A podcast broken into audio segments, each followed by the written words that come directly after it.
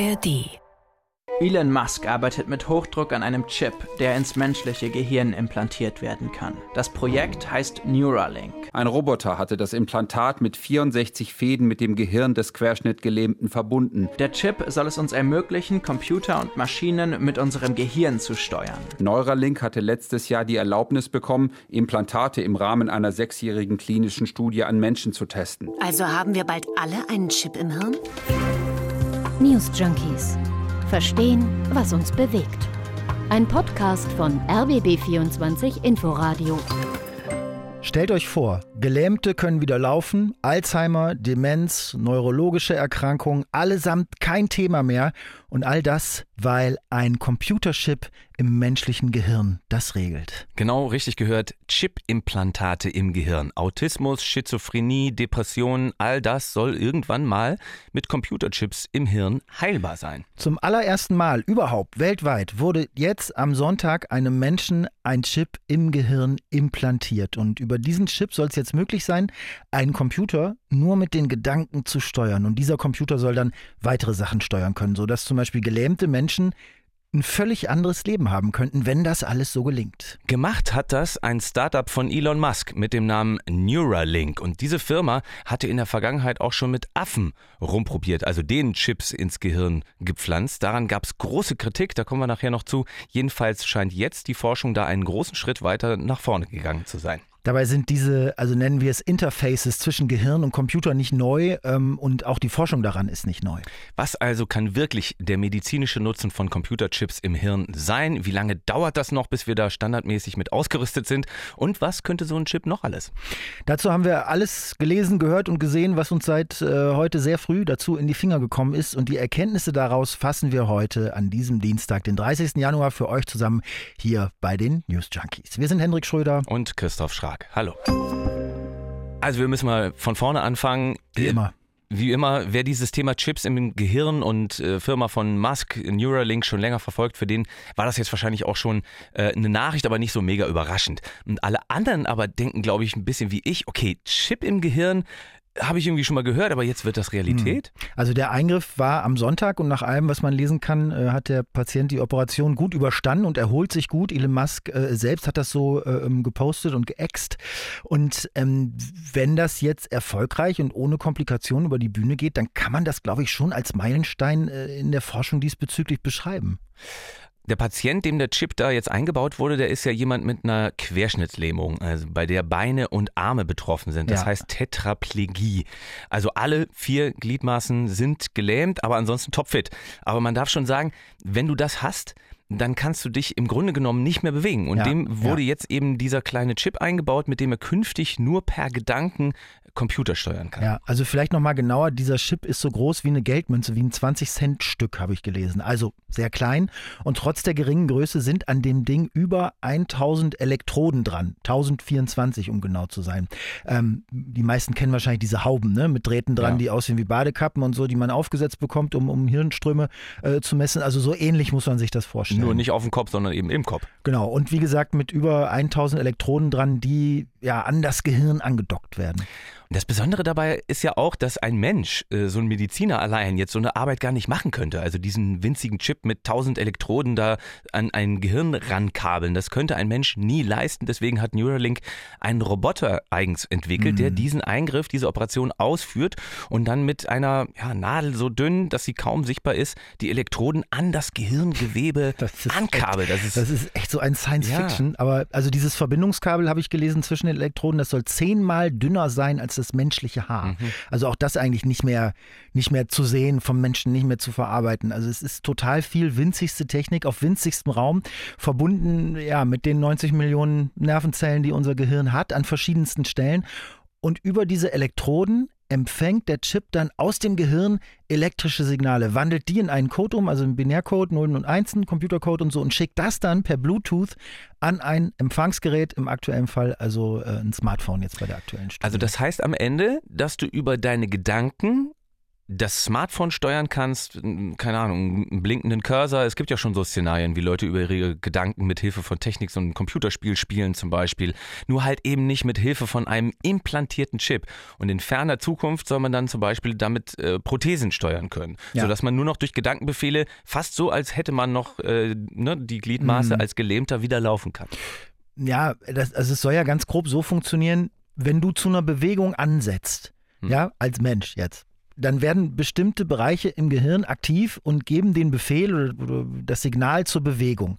Wenn du eine Lähmung hast, dann ist dieser Signalfluss ja gekappt, unterbrochen, wie auch immer. Und an dieser Stelle nehmen aber die Elektroden die Signale auf, denn das Gehirn des Gelähmten funktioniert ja wunderbar und leiten den Impuls äh, an das Smartphone oder an einen, an einen Computer. Also an irgendein digitales Gerät sozusagen. Ja. Sag noch mal ganz kurz zu dem Unternehmen und äh, den bisherigen Weg von der Forschung. Also es ist eines der vielen Projekte von Elon Musk.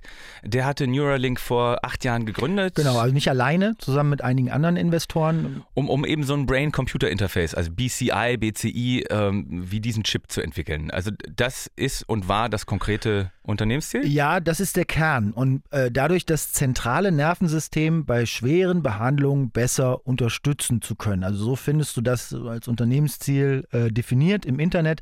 Als langfristiges Unternehmensziel findest du auch äh, äh, Human Enhancement, also wie man den menschlichen Körper mit technischen Gadgets äh, gewissermaßen mhm. erweitern kann. Äh, dazu hast du dir aber, glaube ich, noch ein bisschen, ja. bisschen was angeguckt, ne, wo ja, da gleich. die Reise hingehen könnte. Erzähl mal erst noch von den Affen und warum mal wieder die Methoden einer Firma von Elon Musk so okay. extrem umstritten ja. sind oder waren. Hat also das mit die Affen. zu tun also, oder mit den Affen? Also Neuralink hatte ja erst im vergangenen Jahr die Zulassung bekommen von der US-Arzneimittelbehörde, den Chip auch am Menschen anwenden zu dürfen und eine entsprechende Studie zu erstellen. Und davor gab es eben diese Tests an Affen, weil wenn du das nicht an Affen testest, bekommst du die Zulassung für Menschen nicht. Habe ich jetzt auch gelernt. Also, da wurden Affen diese Chips eingebaut. Und da gab es dann Berichte darüber, dass die Affen die Versuche nicht immer überlebt haben und teils unter echt qualvollen äh, Bedingungen da gelebt haben. Ein Affe soll zum Beispiel regelrecht aus dem Gehirn raus verblutet sein. Also es müssen ganz schlimme Bilder gewesen sein. Dann sind bei der Operation der Chips in die Affenhirne immer wieder Sachen schiefgegangen, da sind Teile abgebrochen. Also, ähm, ne? aber es hat daneben eben auch funktioniert. Also die Affen haben dann tatsächlich nur mit ihren Gedanken so ganz einfach Videospiele spielen können irgendwann unter anderem. Kannst du dir bei YouTube angucken, wie ein Affe nur mit seinen Gedanken Pong spielt. Das ist irre. Musk meinte doch dazu, dass äh, sie für die ersten Versuchsreihen nur Affen genommen hätten, die eh krank waren und in absehbarer Zeit hätten ja. sterben müssen. Ja, also es ist aber ja. so eine typische Musk-Nummer äh, wieder, dass es Leute gibt, die was behaupten und er sagt, es war ganz anders. Also es haben sich Mitarbeiter und Mitarbeiter geäußert und meinten, Musk würde lügen, es hm. sei nicht so gewesen, wie er es beschreibt. Aber ganz ehrlich, wenn du Versuche darüber machst, winzige Computerchips mit Hilfe von Robotern in Gehirne zu verpflanzen, also das ist ein, ein derart komplexes und, und, und ultrasensibles Zeug. Also das ist doch völlig klar, dass da auch ja, was schiefgehen kann, schiefgehen wird. Also ich meine, das ist jetzt nicht zynisch oder, oder dass mir die Affen da egal wären, oder, aber ich glaube, das mhm. ist eben so eine Grundsatzentscheidung, die man bei Forschung an sich ja, irgendwie ja. treffen muss, ja. oder in der Wissenschaft. Als Unternehmer dann bist du ja sozusagen von diesen schon getroffenen mhm. Entscheidungen abhängig. Oder als Gesellschaft ist, ist, ist es eben vertretbar, dass Tiere Leid erfahren, um eben Dinge zu erforschen, die Menschen später helfen können oder helfen werden. Und ich meine, Chips im Körper, das muss man ja mal sagen, das ist jetzt nicht mehr so ganz so neu. Ja, ne? ja. Also in Schweden kannst du per Hand auflegen Bus bezahlen zum Beispiel. Da ist das so weit verbreitet ja. mit so einem NFC-Chip in der Hand, ne? also Near Field mhm. Communication. Das, was auch in den Handys verbaut ist. Ne? Und musst du nur so ranhalten und dann kannst du hier äh, äh, bei uns schon äh, in Firmen auch so ein Ding bestellen übrigens ne? und dir das von einem Tätowierer unter die Haut jubeln lassen, also das, auch bei uns. Ich habe das mal irgendwo gesehen, aber ich dachte, das wäre so ein, so, ein, so ein Hoax, also so ein Photoshop-Hoax. Nee, also bei uns geht das auch, kostet 80 Euro, kommt per Paket, kannst du dir dann in der Kastanie Kastanienallee in Berlin oder im Weitling-Kiez dazwischen Daumen und Zeigefinger stechen lassen. Abgefahren. Ja. Aber ich kann dann hier bei uns im Bus mit bezahlen oder? Nee, ja, ich glaube, soweit ist Deutschland-Ticket ist drauf auf dem Chip ist, oder? Ist so ein bisschen egal, ob das schon geht, aber äh, du kannst auf diese NFCs alles speichern, was du willst, was da eben drauf passt. Kreditkartendaten, dann kannst du auch bezahlen damit. Äh, du kannst Kontaktdaten hinterle äh, hinterlegen, dann überträgst du die per Hand mhm. auflegen. Oder wenn du ein Schlüsselverlierer-Typ bist zum Beispiel, dann kannst du dir ja. zu Hause so ein NFC-Schloss also, einbauen. Wenn du ein Verlierer-Typ bist, kann zum Beispiel auch. Äh, und dann kannst du mit deiner NFC bei so einem Türschloss kannst okay. du sozusagen die Tür aufmachen. Okay. So. Also finde ich jetzt ganz sweet, dass du das alles so in den Ring schmeißt. Das ist auch lustig. Naja. Aber es ist halt einfach in deinem Körper, ne? Einfach so unter die Haut. Das ist ja noch was ganz anderes als ein Chip, der am Gehirn sitzt und dann noch mit deinem Gehirn vernetzt ist. Also nur, dass wir jetzt hier nicht die Relationen verlieren. Ne? Nee, also, geht, geht, mir nur darum, dass man so sagt, okay, diese, diese, diese Barriere von der Haut, also Körper überwinden mit einem Chip, das ist sozusagen schon im vollen Gange. Wir, wir machen das schon viel, viel länger. Mm, ne? mm, okay, also was könnte so ein Chip am Hirn so, so ein Musk-Chip, noch alles, so, so ein Brain-Computer-Interface. Ja, also und ich glaube, das ist auch der bessere Begriff, ehrlich gesagt, dieses Brain-Computer-Interface, weil es gibt schon wirklich vor Musk sehr, sehr viele Experimente, die ähnlich sind zu dem, was Neuralink da macht. Nur halt, und das haben wir vorhin auch schon kurz erwähnt, mit dieser Haube auf dem Kopf. Äh, so wird hier in Deutschland zum Beispiel viel geforscht, ne, wo Elektroden drin sind. Damit kannst du ja auch Signale vom Hirn empfangen und weiterverarbeiten. Ja, also Cursor auf dem Bildschirm bewegen, Computerspiele ja. spielen und genau. Ja. Und das haben jetzt schon mehrere Forscher oder Entwickler hinbekommen und das ist immer das gleiche Prinzip. Also die Aktivierungsmuster werden gemessen vom Hirn und dann mit KI oder Machine Learning werden diese Muster für Computer verständlich gemacht. Sprich, ne, Millionenmal das Muster Arm heben auswerten, dann weiß der Computer irgendwann, ah, Muster kenne ich, ich glaube, mhm. sie will den Arm heben. Mhm. So, ne? In Kleve, in einem Institut, gibt es da ein Projekt, da denkt man vor allem an ältere Menschen, die damit vielleicht wirklich tatsächlich Geräte steuern können, ja. denen das leichter gemacht wird. Ja. Dann ist in Cottbus gerade ein Projekt mit 30 Millionen gefördert worden, das an der BTU dort in Cottbus angedockt ist. Äh, die setzen auch so auf Hauben und wollen über diese Aktivierungsmuster im Gehirn sozusagen die mentalen, aber auch emotionalen Zustände von Menschen mhm. auswerten, mhm. damit Maschinen dann darauf angepasst werden können. Das verstehe ich nicht ganz. Na, die kommen von dem Ansatz her, dass die Maschine Maschine verstehen soll, wie der Mensch tickt. Und dann soll sie entsprechend reagieren. Also das heißt, da ist es so, du sollst dir nichts vorstellen, um eine Maschine zu steuern oder Pong zu spielen, sondern du machst einfach tatsächlich das, was du machen willst und dabei werden deine Hirnströme gemessen. Und dann kommt das in eine KI und die soll die Muster interpretieren, damit sie am Ende weiß, was du willst und wie du drauf bist. Die wollen daraus dann Maschinen, Programme entwickeln, so, die sich in. Echtzeit an deinen Zustand okay. anpassen können. Um mich dann beruhigen oder was oder mir sagen, lass das Auto lieber stehen, wenn du so aufgeregt bist oder müde. Also was ist ja. der was ist der das ist der handfeste Use Case. Genau, also die sagen, das Benutzererlebnis soll dabei personalisiert werden ne? mhm. und, und die Systeme effizienter gemacht äh, werden, weil die, die, die verstehen dich dann, ohne dass du was eingeben musst. Das wird eine nahtlose sozusagen Bedienoberfläche, ein nahtloses Verschmelzen mit dem Gerät. Und weil du Auto sagst, genau, Autoindustrie forscht auch schon dran, zum Beispiel Jaguar Land Rover. Äh, bei denen heißt das Projekt Six Sense, also mm, sechster mm. Sinn und soll zum Beispiel dann Unfällen entgegenwirken. Okay. Ja, der wird dann erkannt, ob du noch fit genug bist, die Karre zu lenken und äh, wenn nicht, bleibt das Ding einfach stehen oder fährt gar nicht erst los. Ja, also, ja. also wäre auch nicht das Schlechteste in manchen Fällen, glaube ich. Aber also neben der Autoindustrie ist das auch für produzierendes Gewerbe derzeit interessant oder überall da, wo sich Menschen eben sehr stark konzentrieren müssen. Und da sollen solche BCIs dann schon so eine Art Überwachung sein mm. und sich einschalten, sobald deine Konzentration mhm. sinkt. Mhm. Also ist klar, dass das keiner will, dass irgendwelche Fehler oder Unfälle bei der Arbeit passieren, weil jemand nicht konzentriert ist.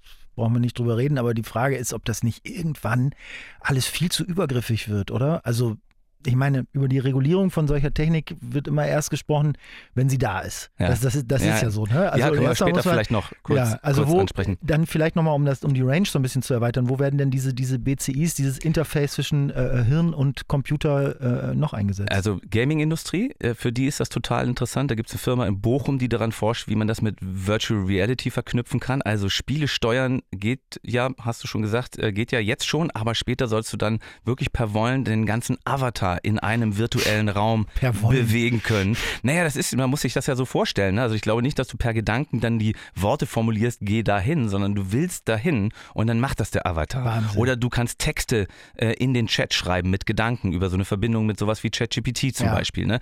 Und dann ist natürlich, äh, es ist ja für Games ohnehin das ultimative Ziel, dass du komplett in deine Gaming-Welt ja. abtauchst. Und dann gibt es natürlich auch noch Anwendungsgebiet Militär. Ja, ja, das habe ich vorhin auch kurz äh, äh gesehen beim drüberlesen, ähm, wo man ganze Waffensysteme im Prinzip steuern ja. kann. Äh. Genau, Lenkung von allerlei Gerät, insgesamt Fahrzeuge, Waffensysteme, Roboter. Äh, da gab es ja vor ein paar Jahren eine Studie von der amerikanischen Rand Corporation, die berät die US-Streitkräfte, wie man BCIs nutzen kann, um Systeme zu steuern äh, und auch hier wieder den Zustand von Soldaten überwachen und auch so ein Stück weit vorhersagen. Also Stichwort Resilienz, Belastung, so, ne? Also dann geht es in ähm, noch einer viel weiteren äh, Zukunft bei solchen BCI-Systemen auch darum, Signale in die andere Richtung zu bringen. Also Maschine sendet ans Gehirn. Aber das ist noch ein bisschen mehr Science Fiction. Mann, ey, an der Stelle verschwimmen dann wirklich die Grenzen zwischen, zwischen Mensch und Maschine irgendwann. Ne? Wird irgendwann so sein. Also die Grenzen werden verschwinden, wenn sich beide auf der Hirnwellenebene austauschen. Das ist ja eine völlig ja. andere Art der Kommunikation. Wir haben so schön jetzt über diese Potenziale gesprochen, ähm, aber es gibt wahnsinnig viel Potenzial auch, dass das, dass das nach hinten losgeht. Oder? Ja, also das ist Fortschritt Klar. Mhm. Also aktuelle Geräte, auch in der Medizin zum Beispiel, wenn du da guckst über so Studien, die sind halt noch störanfällig zum Beispiel. Das darf natürlich überhaupt nicht sein, wenn die in den Einsatz kommen. Äh, die sind zum Teil noch sehr umständlich zu nutzen. Äh, Signalübertragung geht äh, nicht so selten auch einfach schief oder die Kommandos vom User werden falsch verstanden vom System. Das sind aktuelle Probleme. Also sprich, der Cursor wandert einfach in die andere Richtung, äh, wenn du den steuerst. Mhm. Und, und wenn das nicht bei einem Cursor passiert, sondern bei einem Roboterarm, den du mental steuerst, dann ist das nicht so gut. So und bisher passieren diese Tests ja auch alle im Labor, muss man sich vorstellen. Ne? Und auf der Straße im echten Leben ist es gar nicht getestet und sieht ganz anders aus wieder. Und diese ganzen Dinger sind ja auch noch Jahre von der Verbreitung entfernt. Ich meine, bisher gibt es eben nur einen einzigen, der zum Beispiel einen Chip im Hirn hat, nämlich den von Europlant. Ja, also, dass das alles noch nicht so funktioniert, wie man sich das vorstellt, ist eh klar. Ich meinte jetzt auch eigentlich eher, was da für Risiken lauern, wenn es erstmal richtig gut funktioniert, aber was anderes macht, als wir eigentlich wollen.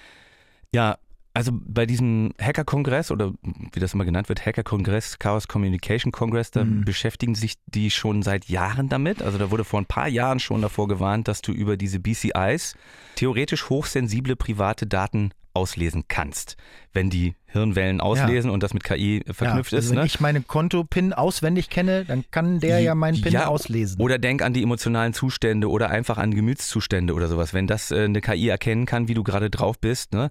Ähm, und dann umgekehrt eine Senderichtung, ein Sendekanal aufgebaut ist, dann, ähm, dann kannst du auch von außen manipuliert werden, wenn das hm, System gehackt wird. Ne? Subtil oder auch massiv manipuliert werden. So weit, dass sich die Identität verändert und, ja, und dergleichen. Also ich meine, am Ende sind das Computerchips, die Daten übertragen. Und wie alles, was Daten überträgt, kann das gehackt werden, kann das gestört werden, kann das einfach schlecht programmiert sein, einen Bug haben, den man in allen Tests noch nicht gesehen hat. Ich ja. meine, das geht ja bei den NFCs schon los, die unter der Haut stecken. Was immer du auf denen gespeichert äh, hast, ähm, du kannst das auslesen, wenn du dich geschickt anstellst. Also Wohnungsschlüssel, ja. Kreditkartendaten, du hast das ja, ja gesagt, Also da, da muss man sich, bevor das noch in die Breite geht, massiv mit Sicherheitstechnologien auseinandersetzen.